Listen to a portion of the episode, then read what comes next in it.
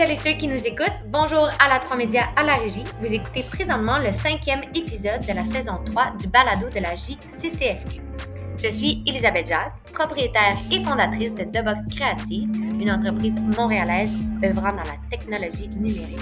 Au sein de la Chambre, je suis la directrice des relations des membres et également la co-animatrice de ce podcast avec ma chère Jacqueline. Bonjour Jacqueline. Bonjour Elisabeth et bonjour à vous qui nous écoutez. Donc, je m'appelle Jacqueline Sultan, je suis la fondatrice de l'agence de communication Admeliora, directrice des communications chez La Pâtisserie Plate, co-animatrice du balado de la JCCFQ et directrice du comité développement des affaires au sein du CA de la JCCFQ. Aujourd'hui, nous avons l'honneur de recevoir une femme qui a pour objectif d'aider les entrepreneurs à structurer leur entreprise, que ce soit pour protéger les revenus, réduire les impôts et même maximiser leur investissement, notamment dans le secteur de l'immobilier. Depuis sept ans, elle contribue à améliorer l'accessibilité aux services juridiques en innovant son offre de services, privilégiant qualité, simplicité et transparence.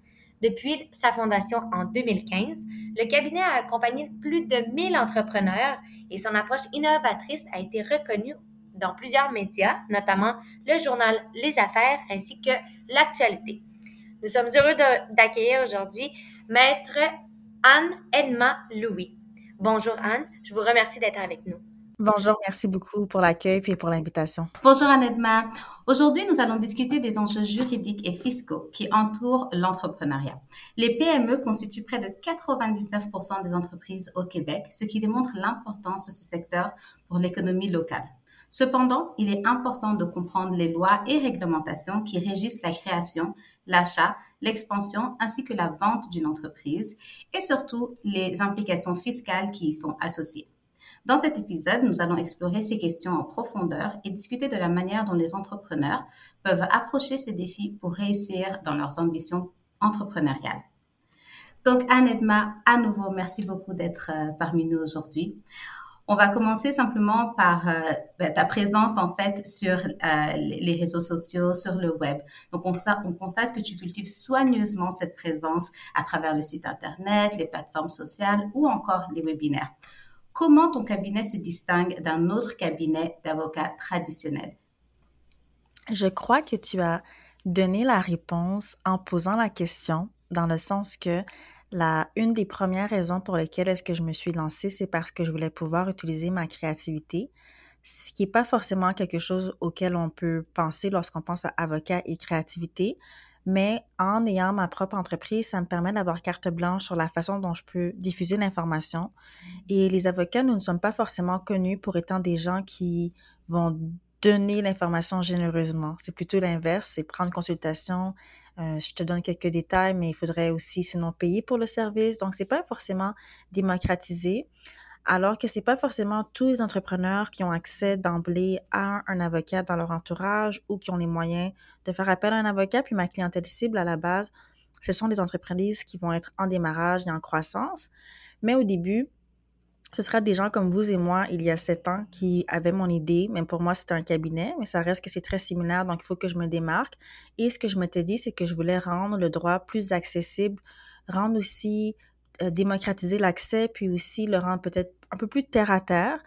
Typiquement, on va avoir l'impression, comme avant qu'on commence l'entrevue, Jacqueline, tu me disais que tu n'avais pas eu à côtoyer un avocat avant. Puis je peux, je peux concevoir que ça peut être euh, intimidant peut-être d'en trouver un sur le web, puis de pas savoir particulièrement de quoi il a l'air ou de quoi il ou elle a l'air, comment est-ce que c'est, est-ce que c'est chaleureux, pas chaleureux, donc puis parler de son idée qu'on peut considérer qui est une idée qu'on n'est pas certain qu'elle va fonctionner. Donc, ça peut quand même nécessiter qu'on s'ouvre à quelqu'un puis qu'on partage nos aspirations en espérant qu'ils vont les accueillir puis nous conseiller. Donc, ce que je voulais, c'était mettre de l'avant rapidement le fait que j'étais à l'écoute et aussi leur donner des conseils tout de suite euh, pour qu'ils au moins puissent prendre des bonnes décisions ou réaliser la pertinence de faire appel à un professionnel. Donc, c'est ce qui me distingue, je te dirais principalement, c'est le fait que j'ai voulu rendre l'information beaucoup plus accessible. Puis après, notre mode de fonctionnement aussi est relativement simple. Euh, puis on a aussi proposé des forfaits. Aujourd'hui, c'est plus commun, mais en 2015, la tarification forfaitaire, c'était très nouveau. Puis c'était une façon aussi pour moi de me démarquer. C'est très intéressant. Puis c'est vrai, c'est, tu sais, des fois, par exemple, moi, je suis entrepreneur, j'ai mon entreprise, j'ai plein de questions. J'ai plein de questions, puis une question pour un avocat, euh, juste une question, c'est quand même, il y, a, des frais reliés. Euh, tu sais, des fois, c'est, on n'ose pas, on se dit pas, OK, je vais appeler mon avocat puis lui poser plein, plein de questions. Mais le fait, par exemple, justement, avant l'entrevue, il y a quelques semaines, j'étais sur ton profil, puis j'avais des questions que je me posais concernant des situations avec des clients, puis c'est vrai, c'est vrai qu'à l'écoute de tes euh, petites capsules vidéo, tout de suite, elle a répondu à mes questions, puis je me sentais déjà plus près des conseils que j'ai reçus que justement un appel comme euh, qu'on appelle qu'on dit des fois des appels à froid avec un avocat qu'on n'a jamais rencontré. Puis là on pose les questions mais on est un peu stressé parce qu'on veut pas trop en poser. Puis en même temps tu sais donc euh, merci beaucoup de rendre ça accessible pour nous les travailleurs autonomes ou les professionnels. Avec plaisir c'est l'objectif. Merci merci beaucoup. Si on parle de démarrage d'entreprise euh, quelles sont les considérations à prendre avant de passer de salarié à travailleur autonome? Tellement de considérations parce que il y a quand même beaucoup d'implications. Moi, ce que j'aime dire, c'est que oui, je prends l'entrepreneuriat, mais je suis aussi la première à dire que c'est pas pour tout le monde, que c'est pas toujours évident, c'est challengeant. Donc, je recommande de faire une transition qui est progressive, dans le sens que si quelqu'un peut être salarié et avoir son activité de travailleur autonome en parallèle, je crois que c'est le meilleur des deux mondes pour commencer. Ça permet au moins de valider son idée, de valider qu'il y a un intérêt sur le marché, qu'on peut trouver des clients pour pas basculer d'une situation de certitude financière à l'incertitude. C'est sûr qu'il n'y a pas de réelle certitude comme salarié parce qu'on pourrait perdre notre emploi, mais ça reste quand même que dans le meilleur des contextes, à chaque deux semaines, on sait qu'on sera rémunéré pour son travail, alors que lorsqu'on bascule vers l'entrepreneuriat, il faut qu'on apprenne à chasser, puis après, il faut que tu travailles ce que tu as chassé, puis après ça, il faut que tu le livres et que tu te fasses payer éventuellement. Donc, c'est une toute autre dynamique. Donc, comment se préparer, je dirais, de ne pas faire le saut forcément du jour au lendemain. Donc, d'y aller progressivement, de valider que ça fonctionne bien. Puis ensuite, lorsque le volume d'activité justifie qu'on se lance, ben, de quitter son emploi si on a l'opportunité, comme moi, il y a sept ans, j'habitais chez mes parents. Donc, j'ai pu juste me lancer à temps plein parce que j'avais pas de contraintes financières. Si quelqu'un a ce privilège d'avoir, de ne pas avoir de contraintes financières, puis d'avoir la possibilité de prendre son temps pour démarcher, puis trouver ses clients, parfait. Mais autrement, je commencerai par faire ça progressivement, puis aussi de prendre en considération de mettre de côté de l'argent. Donc, c'est différent lorsqu'on est salarié parce qu'on a on peut avoir une expectative, mais lorsqu'on est entrepreneur, on ne sait pas. Peut-être que les trois premiers mois vont être vraiment occupés, le quatrième les moins. Donc, quand même d'avoir un coussin de l'épargne en cas de besoin qui reste toujours là pour être certain qu'on ne se retrouve pas dans une situation de précarité financière. Donc, ce seraient les deux éléments que je dirais qu'il faut prendre en considération avant de faire le saut. Ouais, ben, j'apprécie surtout le fait que tu parles de, de tâter un peu le terrain. C'est pas toujours tout le monde qui nous donne ce conseil-là. On se dit, on entend souvent, vas-y, fonce, etc. Et oui, certes, parfois, c'est applicable, comme justement dans ton contexte il y a sept ans, euh, mais c'est pas toujours le cas pour, euh, pour tout le monde. Donc, j'apprécie que tu, euh, que tu suggères euh, la, la, le, le, côté un peu responsabilité euh, à envisager. Mais une fois que la personne a fait son choix, on va parler un peu de la structure juridique et financière de l'entreprise. Est-ce que cela se, peut se choisir tout seul ou à quel moment il faudra vraiment avoir impérativement recours euh, à un avocat ou un fiscaliste pour euh, établir la structure juridique? Si quelqu'un opte pour la forme juridique qui est d'être travailleur autonome, donc l'entreprise individuelle, c'est correct de commencer seul, dans le sens que du moment où on a validé que c'était la bonne forme, donc je pense que ce que je recommande comme cheminement, ce serait, OK, je veux me lancer en activité, ça peut valoir la peine d'investir dans une consultation, donc de trouver un avocat, prendre une première consultation pour comprendre quelles sont les implications d'une forme juridique à l'autre et quand est-ce que je devrais faire la transition, exemple, vers l'incorporation, juste pour au moins me situer puis pas faire le, changement trop tard parce que je vais autant voir des gens qui s'incorporent parce que ça semble être la bonne idée, puis c'est ce que leurs amis ont fait, mais sauf que c'était vraiment pas intéressant d'un point de vue fiscal tout comme des gens qui vont opter pour travailleur autonome. C'est facile, on n'a pas besoin d'assistance, mais ils attendent tellement longtemps qu'ils payent trop d'impôts.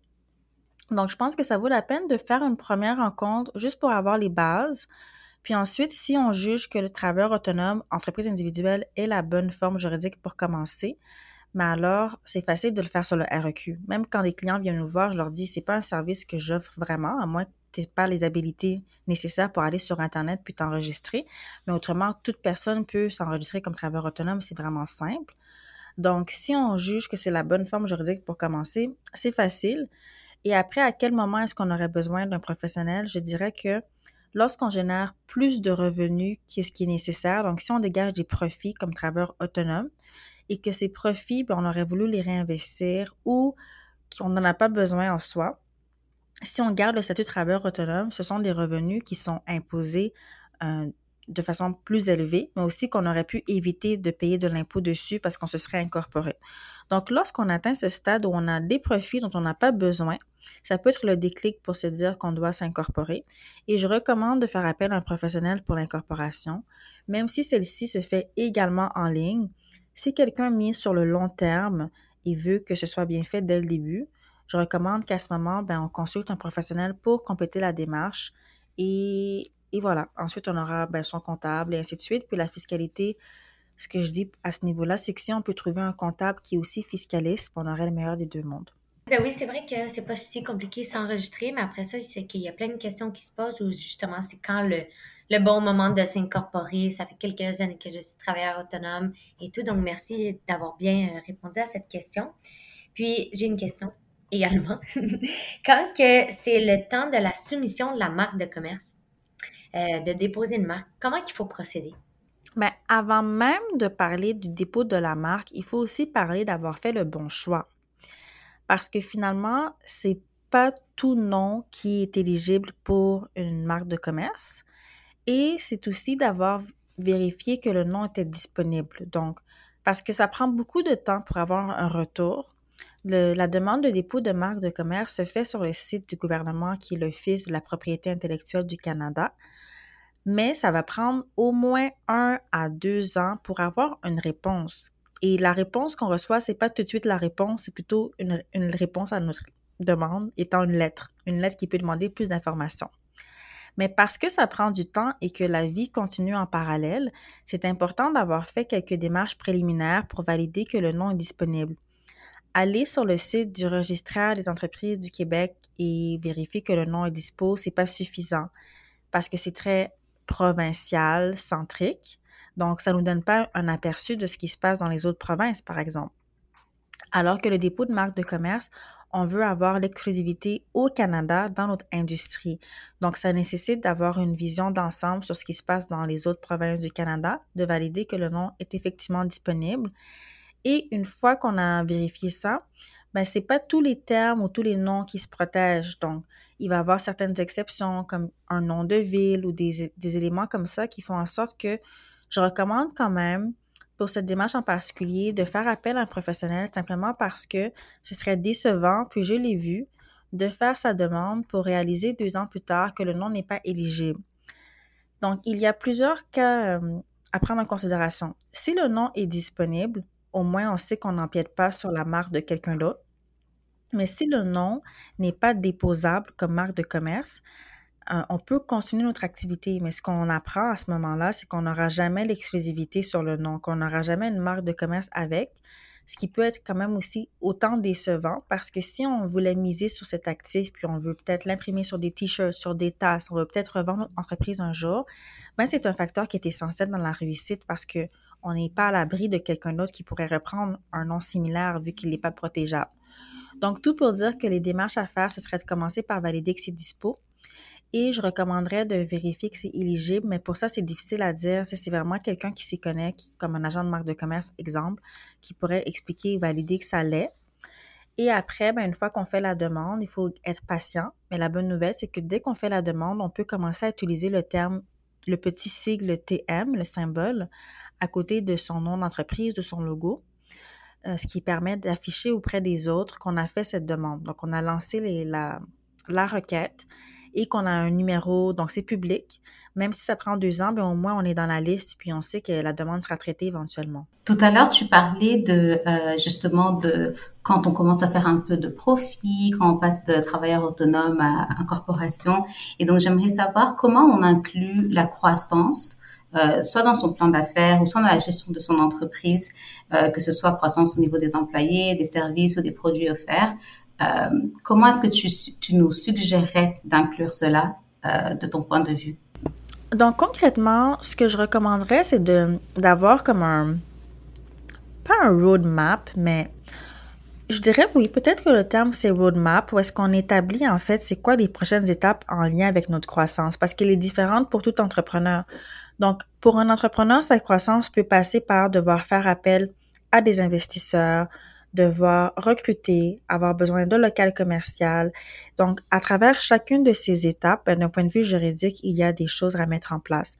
Donc, si quelqu'un, exemple, veut avoir des investisseurs ou des partenaires, il lui faut une convention entre actionnaires, il lui faut émettre différents types d'actions, il lui faut ensuite, s'il veut recruter, ben, un contrat de travail. Donc, chaque, chaque, en fait, action corporative ou chaque décision d'affaires est souvent accompagné derrière d'un contrat ou d'un document légal qui vient la soutenir.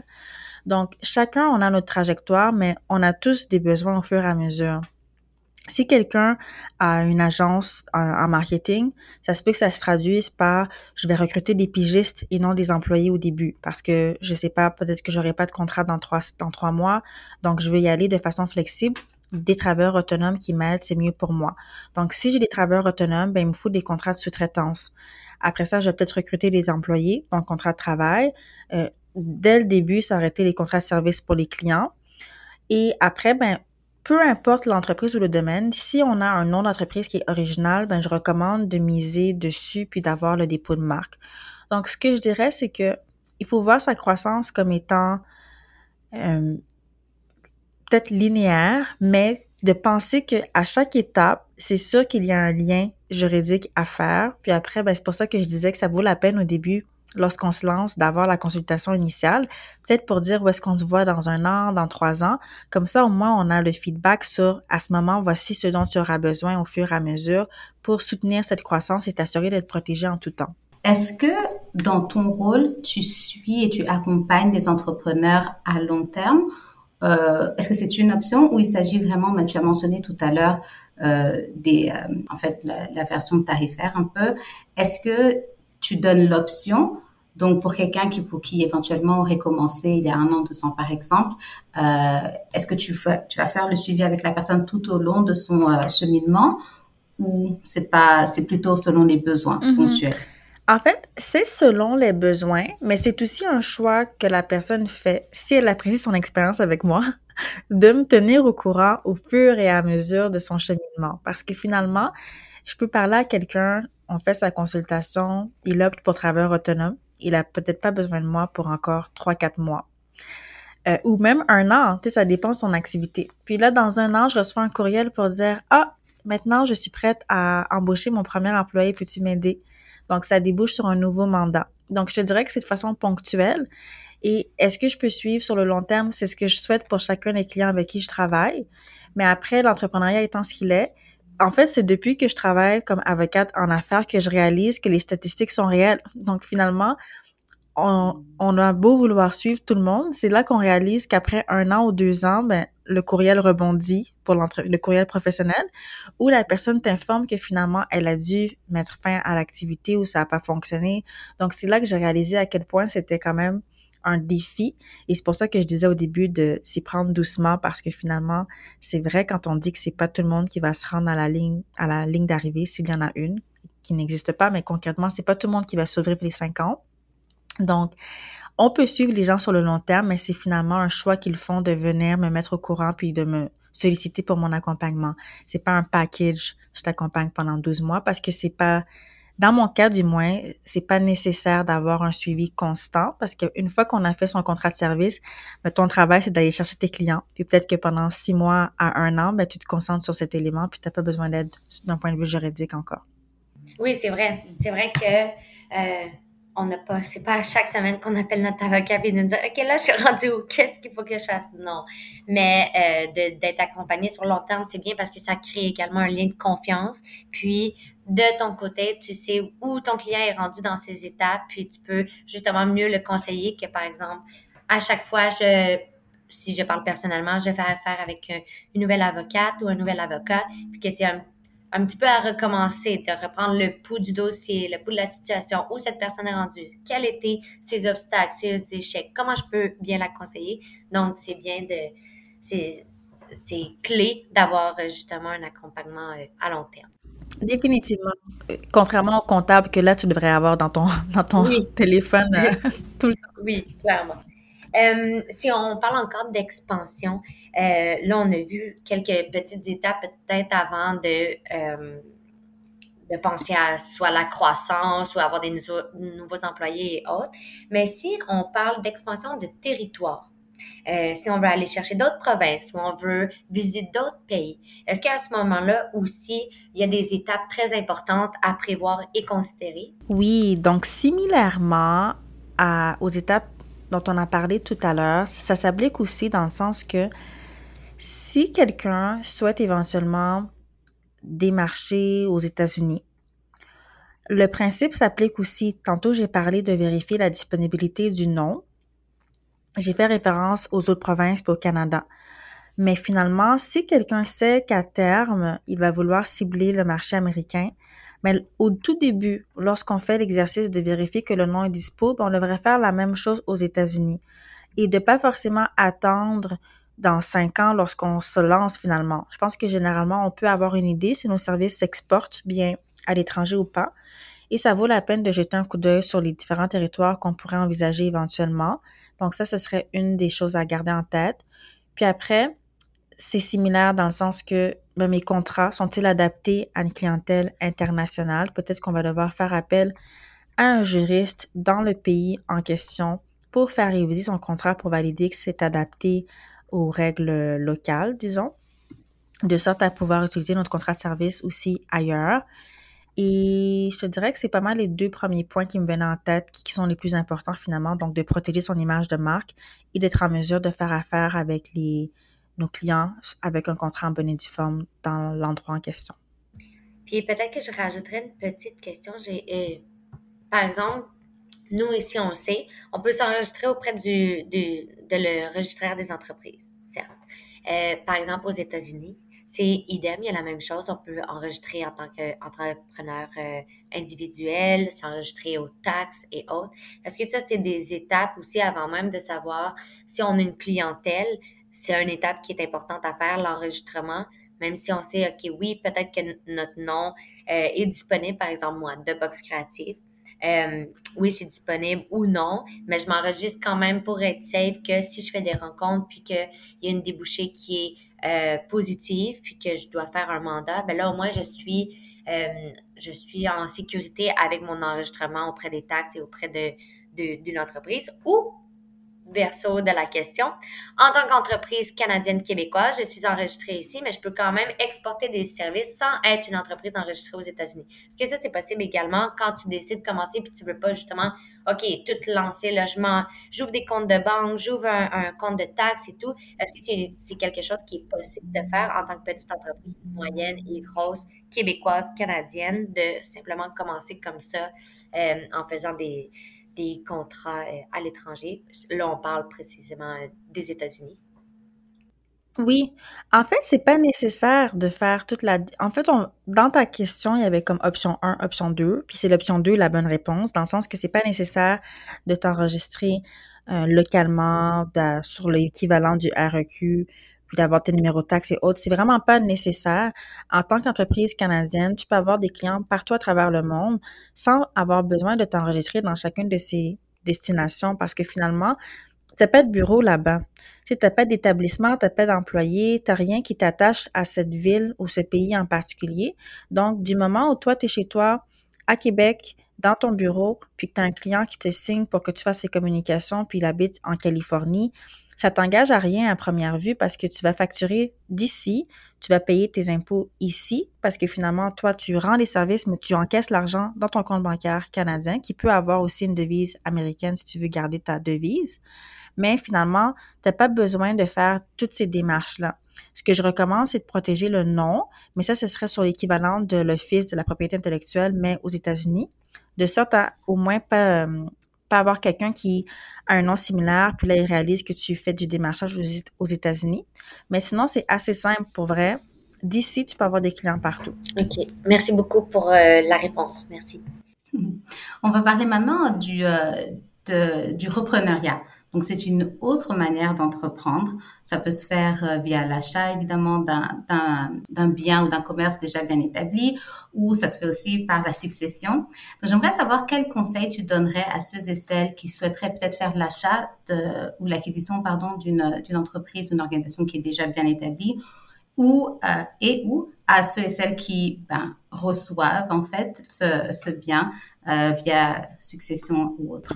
Oui, donc je crois qu'on va, c'est vraiment deux situations qui sont tellement différentes. On va aborder la première, d'ailleurs, dont je trouve qu'on ne parle pas suffisamment, dans le sens que on rencontre beaucoup de gens qui ont des nouvelles idées, mais il y a tellement d'entreprises à racheter au Québec c'est quelque chose qui n'est pas mis de l'avant tant que ça. Je veux dire, oui, il y a des organisations qui font, qui rendent le processus plus facile, mais je trouve que ça vaut la peine de considérer le reprenariat parce qu'on a une entreprise qui est déjà en activité, qui a déjà sa notoriété, qui a déjà des processus en place. Donc, je pense que c'est pas un réflexe qu'on a.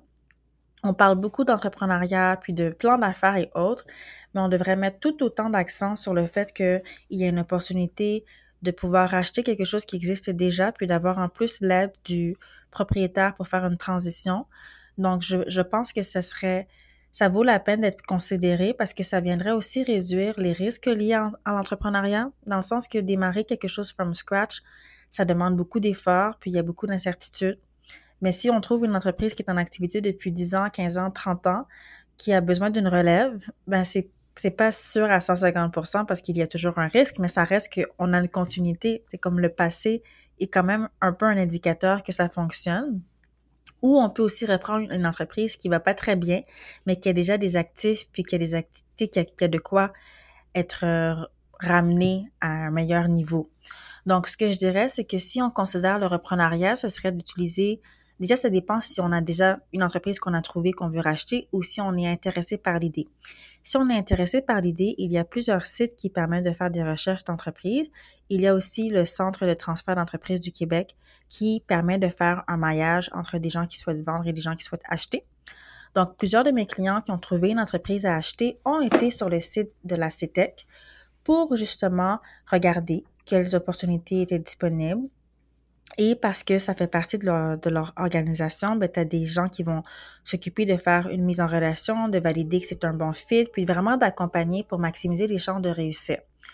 Donc, du moment où on a trouvé une entreprise qui nous plaît, mais ben, après, il faut qu'on évalue ce qu'elle vaut. Donc, on va avoir besoin de s'entourer de professionnels qui peuvent nous accompagner. Donc, un évaluateur d'entreprise, un comptable pour vérifier les états financiers, un avocat pour préparer la paperasse et aussi de vérifier comment est-ce qu'on veut faire euh, ce rachat? Donc, est-ce qu'on veut racheter les actions de l'entreprise, puis vraiment garder l'ensemble, ou est-ce qu'on a une entreprise ici qui a plutôt des actifs qui nous intéressent, donc je prends les actifs, puis je laisse tomber la coquille. Donc, c'est là qu'on va devoir se questionner sur ce qui est plus intéressant. Et aussi de voir est-ce que c'est une entreprise qu'on veut racheter, puis on a besoin du, du propriétaire pour nous accompagner pendant peut-être six mois à un an pour continuer? Et aussi, si jamais on est déjà en activité, j'ai des clients, exemple, un comptable qui, lui, pour augmenter ses parts de marché, plutôt que d'essayer, lui, d'aller chercher plus de clients, ben, il va racheter d'autres cabinets comptables. Donc, ça va faire partie de sa stratégie de croissance. Donc, il y a vraiment plusieurs angles d'approche. On peut vouloir être entrepreneur puis choisir de racheter. On peut déjà être entrepreneur puis vouloir étendre nos activités puis acheter quelque chose qui existe qui bénéficie notre offre de service.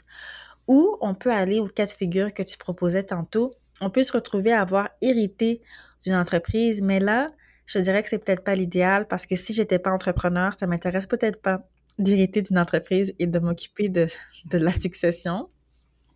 Et le cas échéant, ça ouvre la porte sur d'autres problématiques dans le sens que se retrouver du jour au lendemain avec l'entreprise, euh, faudra voir est-ce que c'est quelque chose qui nous intéressait, est-ce que c'est quelque chose que je peux prendre en charge? Ou est-ce que plutôt je vais devoir être celui qui vend l'entreprise dont j'ai hérité, ça peut être aussi quelque chose qui survient. Puis, est-ce que la vente euh, d'une entreprise peut se faire seulement lorsqu'elle est profitable? En fait, non, ce n'est pas un prérequis. Ce n'est pas un prérequis qu'elle soit profitable parce que justement, ça arrive couramment, exemple, que on ait un restaurant qui n'est pas profitable, mais il y a beaucoup d'équipements, il y a un fonds de commerce, puis ils vont vendre ce qui leurs actifs, l'équipement, donc ce qui permettait d'opérer le restaurant. Donc ça, ça vaut quelque chose quand même. Donc ça se vend.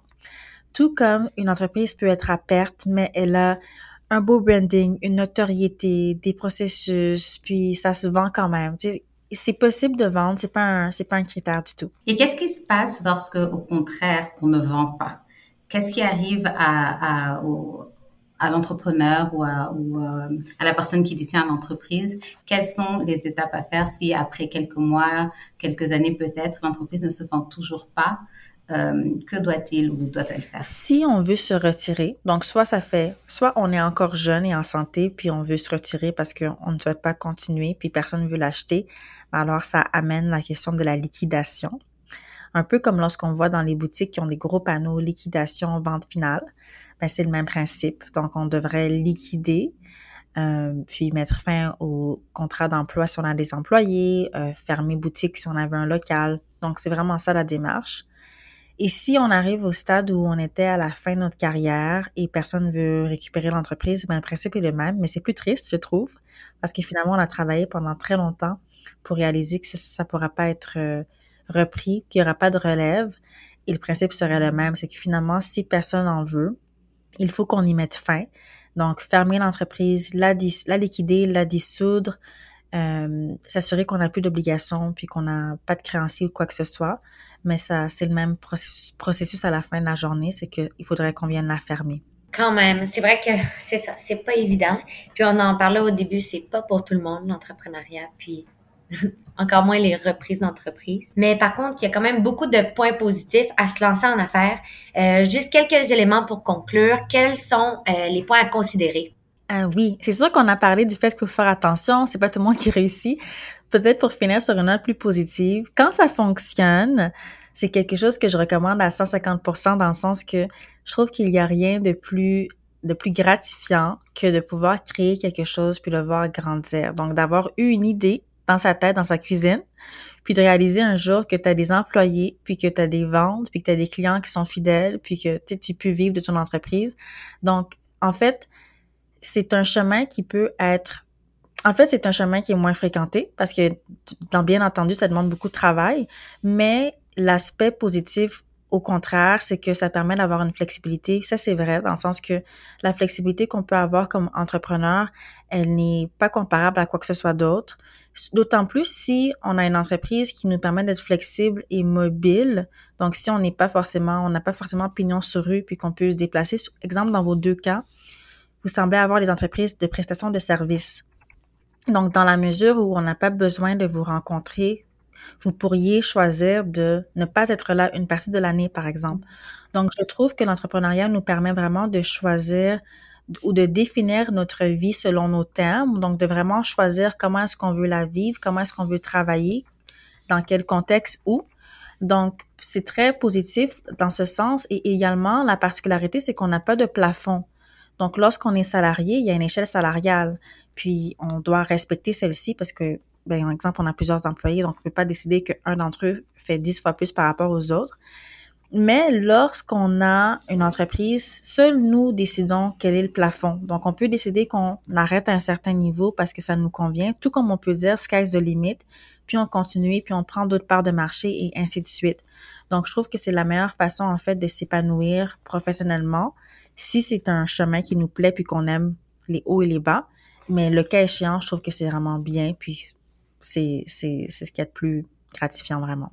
Mais écoute, merci beaucoup, Anedma, de nous avoir un peu démystifié euh, le cadre un peu juridique et fiscal qui entoure l'entrepreneuriat et aussi la vente et le reprenariat. Merci beaucoup de ton temps, de ton expertise. Euh, on, a, on en a appris beaucoup, en tout cas, aujourd'hui. Et puis, euh, on invite tout le monde à, évidemment, allez sur le site euh, de Anedma pour que vous puissiez voir un peu les, forfaits, les services qu'elle offre. Euh, et euh, merci à vous toutes et à tous qui nous écoutez. Merci à la Trois Médias, à la production. Merci, pour tous les conseils. Puis c'est vrai, pour faire un tour sur ta dernière réponse, c'est vrai que c'est quelque chose de très gratifiant quand ça fonctionne ou même quand tu vois les fruits de l'effort euh, qui a été porté. Ça change tout. C'est jamais facile, moi, je pense, mais euh, c'est ces bonheurs-là, ces petits cadeaux-là, là, quand tu as un nouveau client ou quand il y a quelque chose qui se passe bien, là, c'est comme wow! Donc, pour nos chères euh, auditrices et auditeurs, je vous invite à écouter cet épisode sur la plateforme OSHA, également disponible sur toutes vos plateformes d'écoute habituelles. Puis aussi, euh, je vous invite à nous rejoindre pour la soirée de fin de clôture de saison de la Jeune Chambre des commerces des femmes du Québec. Donc, euh, bonne écoute, puis à la prochaine.